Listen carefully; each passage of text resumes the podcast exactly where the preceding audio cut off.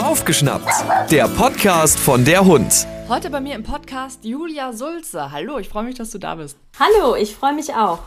Julia, du bist Hundetrainerin, Hundeerzieherin und Verhaltensberaterin IHK, das ist deine Ausbildung. Und du arbeitest auch beim BHV. Ihr plant da ganz, ganz viele Projekte zum Thema Kind und Hund, Bissprävention und du hast mir auch verraten, das Thema Kinder und Hunde liegt dir sehr am Herzen und äh, du bist mittendrin. Du hast selber Kinder und Hunde. Ja, das ist richtig. Ich habe zwei Kinder, eine Tochter, die ist sieben Jahre alt und ein Sohn acht Jahre alt und ich habe vier Hunde tatsächlich alle unterschiedlichen Alters. Die älteste Dame ist zwölf, dann einmal vier Jahre, drei Jahre und äh, neun Monate. Ich habe also alles dabei. Da ist einiges los bei euch zu Hause. Da ist einiges los bei uns, das ist richtig. Und es ist natürlich auch nicht immer einfach, wenn man sehr junge Kinder hat und auch junge Hunde. Mittlerweile klappt es wirklich ganz hervorragend, weil ich natürlich in einem regen Austausch mit meinen Kindern bin, was die Hundekommunikation angeht und ihnen natürlich da auch viel erklärt habe und gezeigt habe. Und mittlerweile sind sie wirklich in einem Alter mit sieben und acht Grundschulalter. Es ist ein tolles Alter. Sie können sich wirklich gut mittlerweile auch in die Hunde hineinversetzen und auch das umsetzen, was ich ihnen sage und zeige.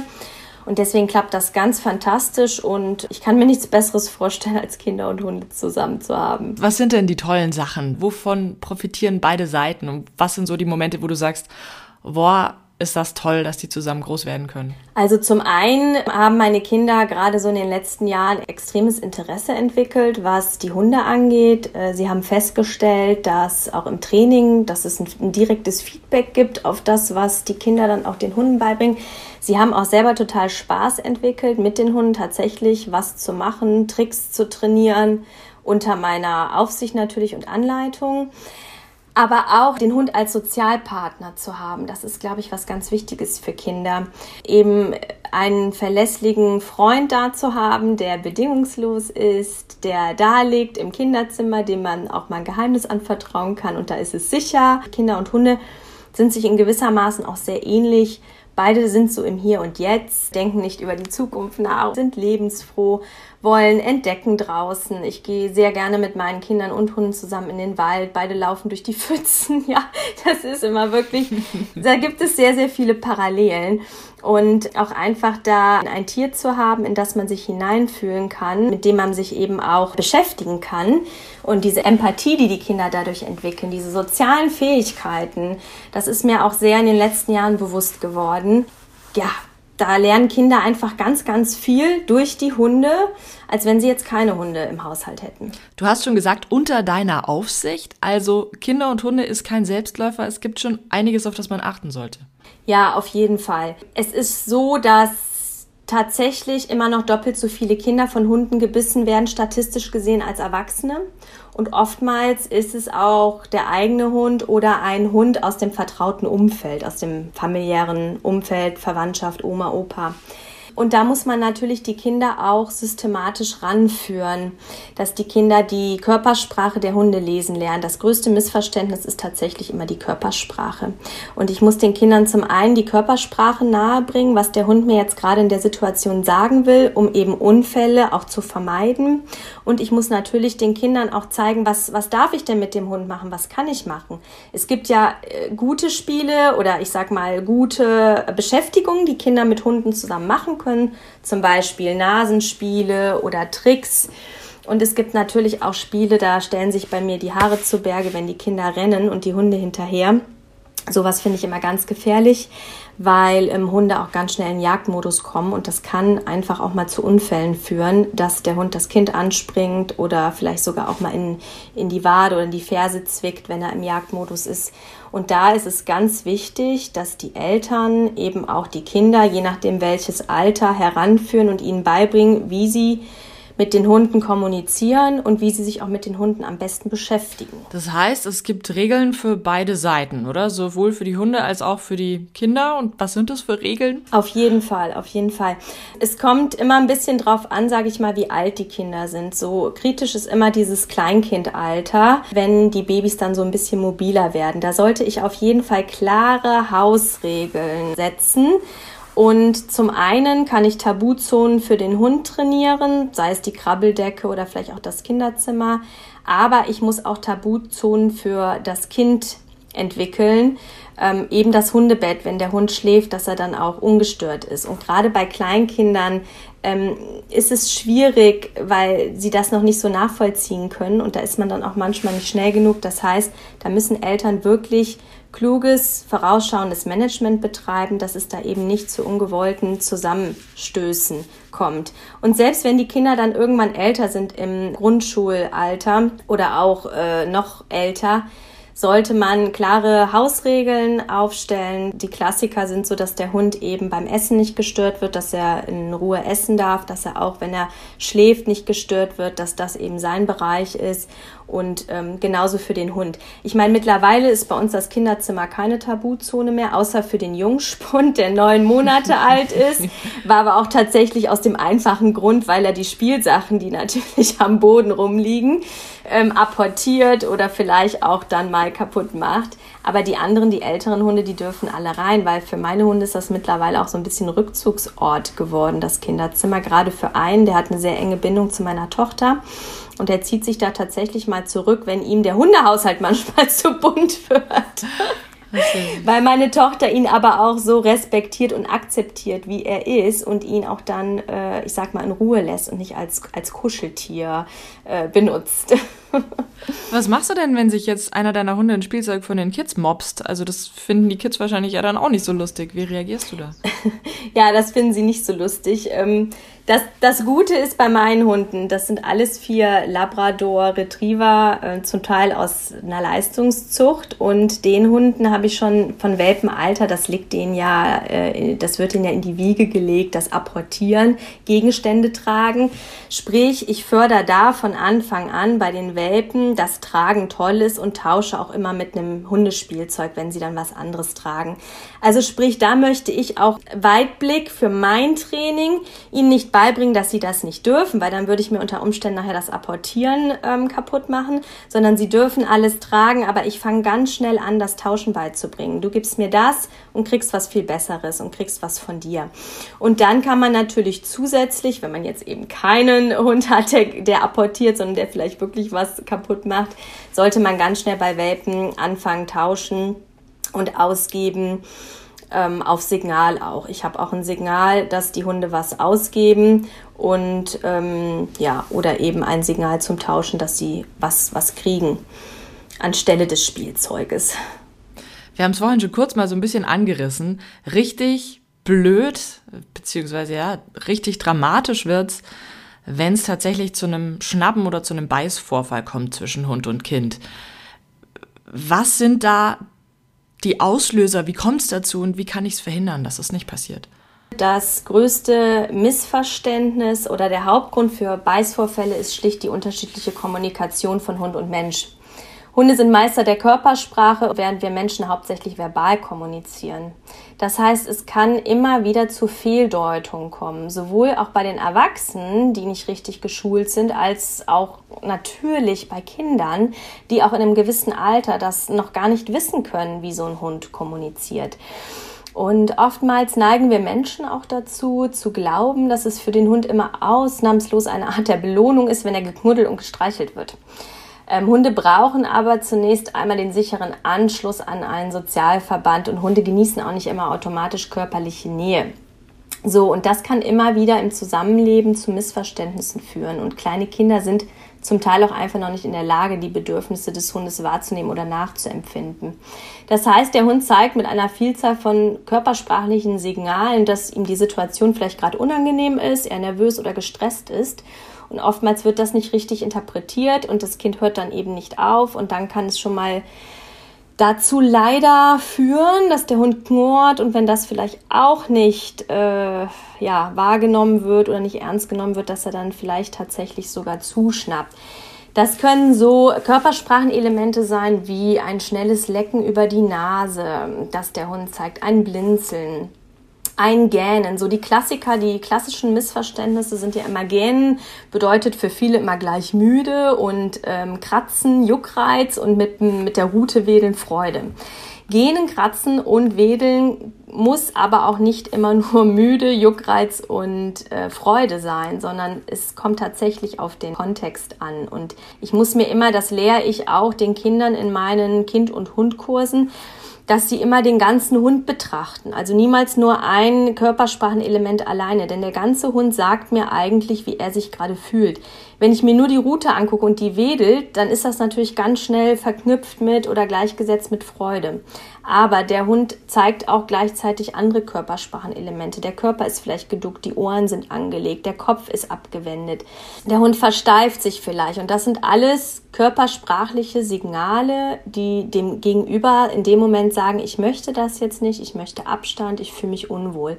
Und wenn man dann vielleicht weitermacht mit dem, was man gerade tut, dann kann es wirklich im schlimmsten Fall dann mal zu einem Schnappen oder zu einem Beißen kommen. Und dann gibt es auch noch, was mir auch noch wichtig ist, ganz oft ähm, Hunde, die eben über die Zeit einfach gelernt haben, dass diese Warnsignale nicht zum Erfolg führen. Und die gehen dann vielleicht irgendwann wirklich mal direkt nach vorne, weil sie eben gelernt haben, all das, was ich vorher eigentlich schon ausdrücke, wird nicht wahrgenommen, ähm, es passiert nichts, dann muss ich jetzt vielleicht gleich schon, ja, härter voranschreiten. Also ganz genau hinschauen und vor allem natürlich auch als Erwachsener dann da die Verantwortung sehen und ja. die nicht einfach in der Ecke stellen und sagen, da spielt mal schön.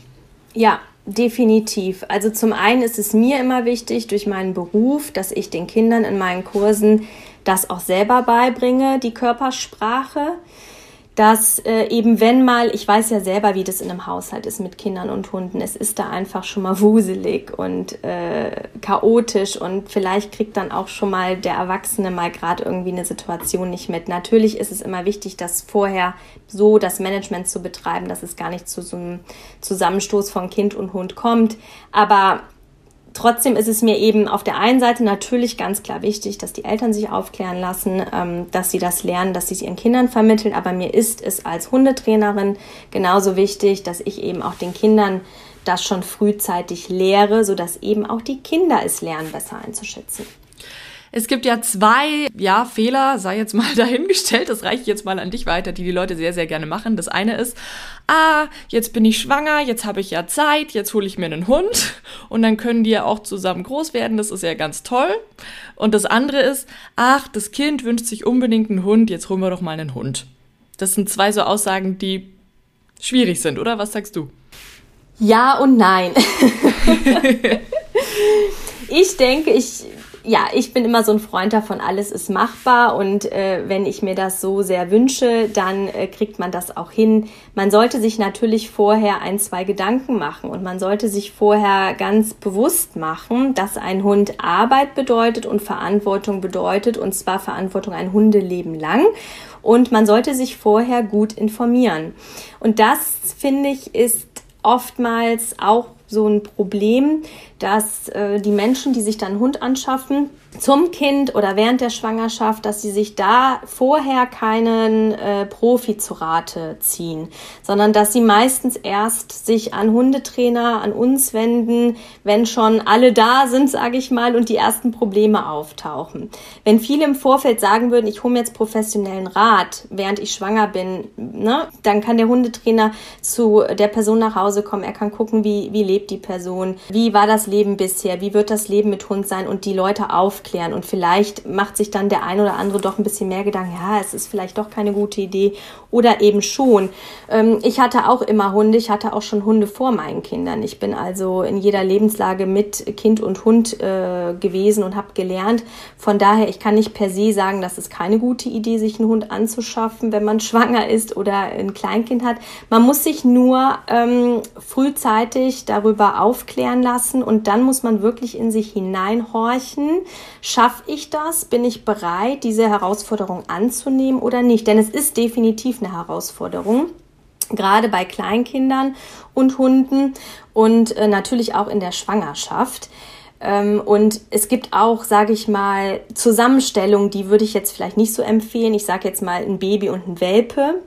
Das ist extrem schwierig, das würde ich nicht empfehlen. Aber wenn jetzt eine Frau schwanger ist und möchte sich vielleicht einen, einen älteren Hund holen, der vier, fünf Jahres aus dem Tierheim, da könnte ich jetzt nicht per se sagen, das ist keine gute Idee. Man muss sich natürlich den Hund anschauen, kennenlernen, den Charakter und das ganz systematisch zusammenführen.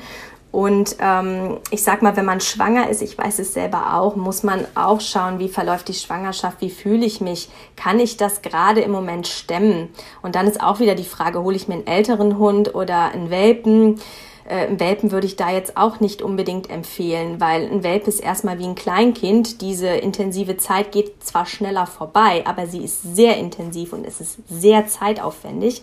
Also da könnte ich als Zusammenfassung sagen, ich kann nicht sagen ja oder nein. Es kommt auf den Hund an, auf das Alter, auf die Umstände und holt euch einfach vorher den Rat, liebe Leute, von einer erfahrenen Hundetrainerin oder einem erfahrenen Hundetrainer. Ähm, ja, und da muss man einfach mal im Einzelfall gucken und entscheiden.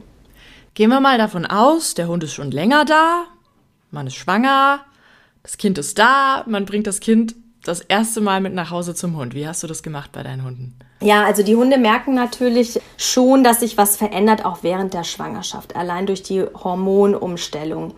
Man kann tatsächlich schon während der Schwangerschaft anfangen, den Hund vorzubereiten. Das heißt, oftmals haben die Hunde ja, wenn keine Kinder da sind, den Stellenwert erstmal von dem Kind oder auch was die Aufmerksamkeit angeht. Sie haben die ungeteilte Aufmerksamkeit. Und da kann man schon sich Gedanken drüber machen. Wie viel Zeit habe ich jetzt mit dem Hund verbracht?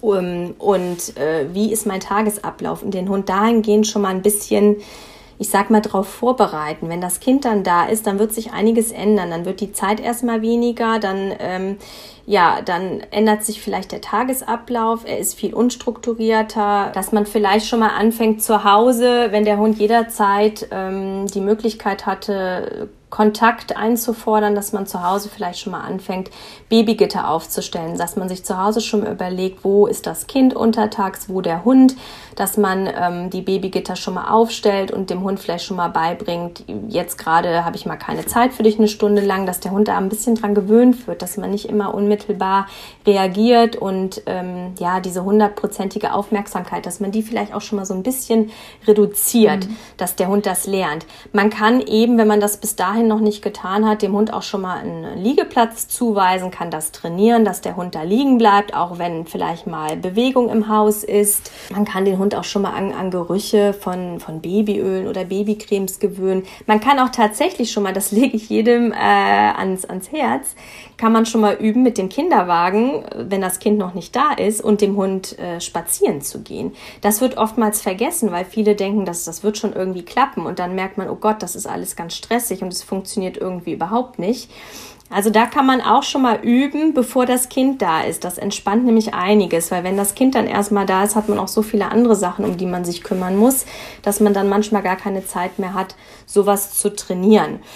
Und dann kann man natürlich dem Hund, wenn man das, wie gesagt, bis dato noch nicht getan hat, alles Mögliche beibringen, was dann, was dann wichtig ist. Es ist immer hilfreich, wenn der Hund ein gewisses Maß an Grunderziehung schon hat, wenn der Hund nicht anspringt, wenn der Hund kein Ressourcenverteidigungsproblem zeigt, wenn der Hund entspannt eben in, auf einer Decke oder in seinem Bett liegen kann, wenn der Hund kein Essen klaut, auch nicht aus der, aus der Hand.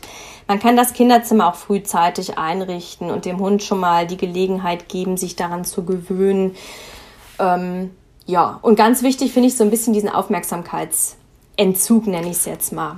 Kann es denn sein, dass der Hund sonst eifersüchtig wird aufs Kind? Ja, das kann durchaus passieren im Sinne von, dass auf einmal abrupt Veränderungen stattfinden, die der Hund nicht zuordnen kann.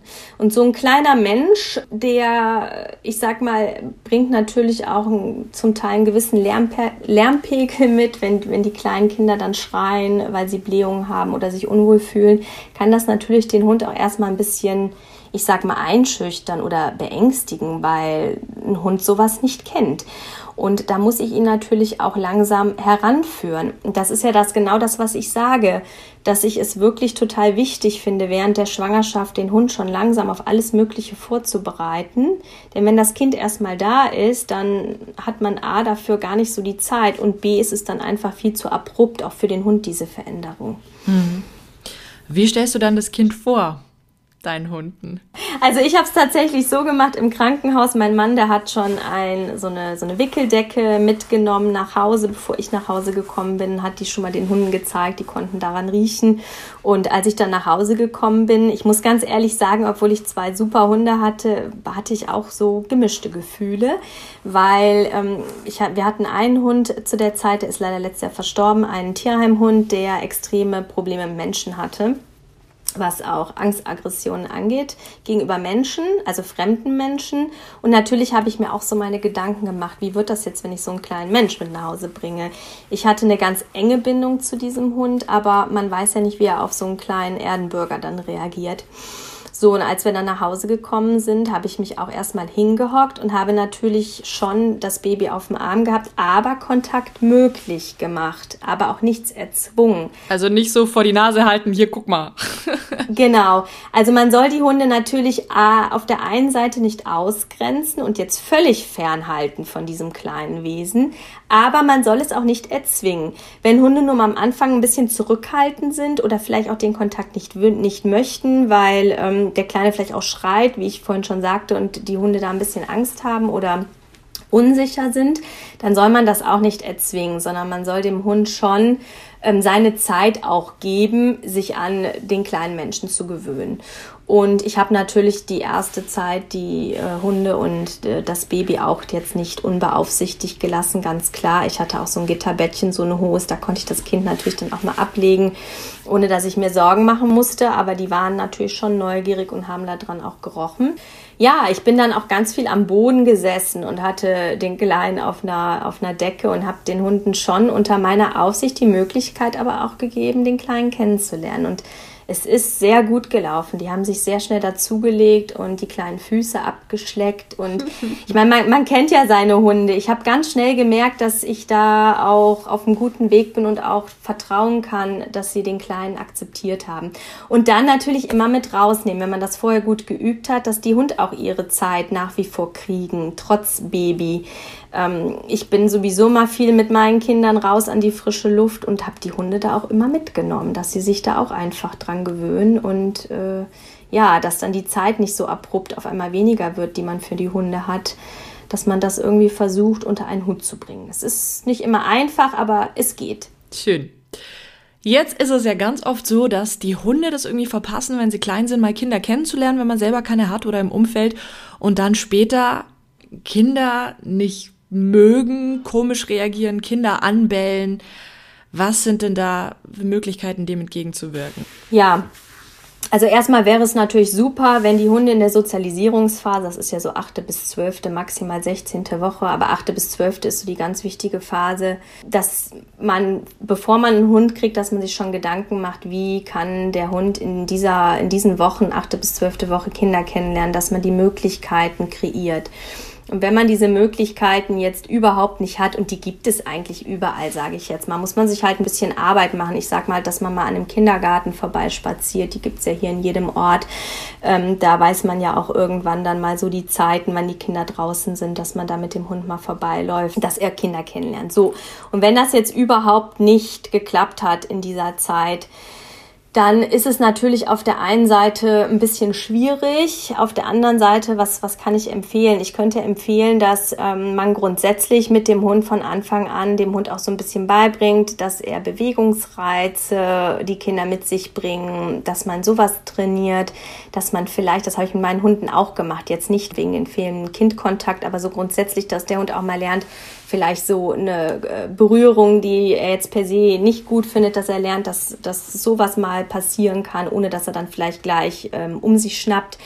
Das kann man ja alles ähm, positiv aufbauen, dass man den Hund systematisch berührt und ähm, ihm Futter gibt, dass man das einfach ja eine positive Verknüpfung mit auch mal Berührungen macht die vielleicht mal von so einem Kind kommen können, ähm, dass der Hund darauf ein bisschen vorbereitet ist.